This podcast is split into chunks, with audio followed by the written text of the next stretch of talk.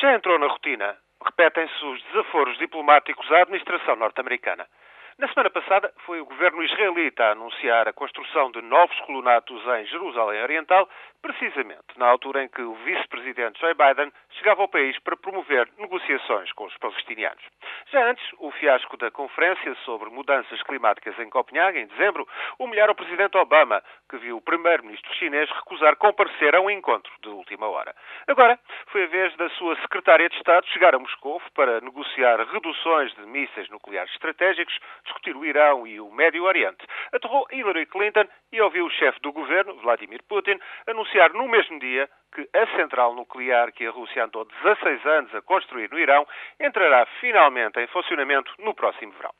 Alguns destes desaforos propositados têm a ver com táticas negociais. No caso da Rússia, por exemplo, as negociações vão avançando sobre a redução de armamentos estratégicos, apesar da polémica sobre sistemas de defesa antimísseis na Europa, mas são de facto grandes as divergências quanto ao programa militar nuclear do Irão. Além disso, Moscou, tal como Pequim, tem fortes interesses comerciais e financeiros no Irão.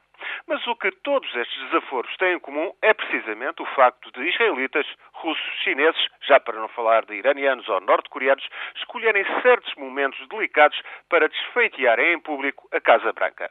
Ou seja, vai fazendo caminho a ideia de que Obama não se sabe dar ao respeito. Mal reage às afrontas, está atolado no Afeganistão, o destino é incerto no Iraque, os problemas da economia e da política interna norte-americana são mais do que muitos, de modo que mal reage. Teve mesmo de adiar esta semana uma visita à Austrália e à Indonésia por causa da discussão no Congresso da Reforma da Saúde.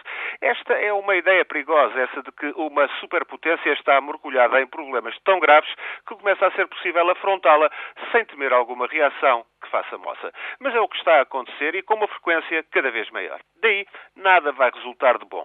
Há o risco de Obama se deixar enliar nas jogadas e interesses alheiros ou até de acabar por tomar alguma atitude de força contraproducente. Certo é que, em matéria diplomática, Obama tem até agora uma mão cheia de nada e outra de coisa nenhuma. E de mãos vazias ninguém se dá ao respeito.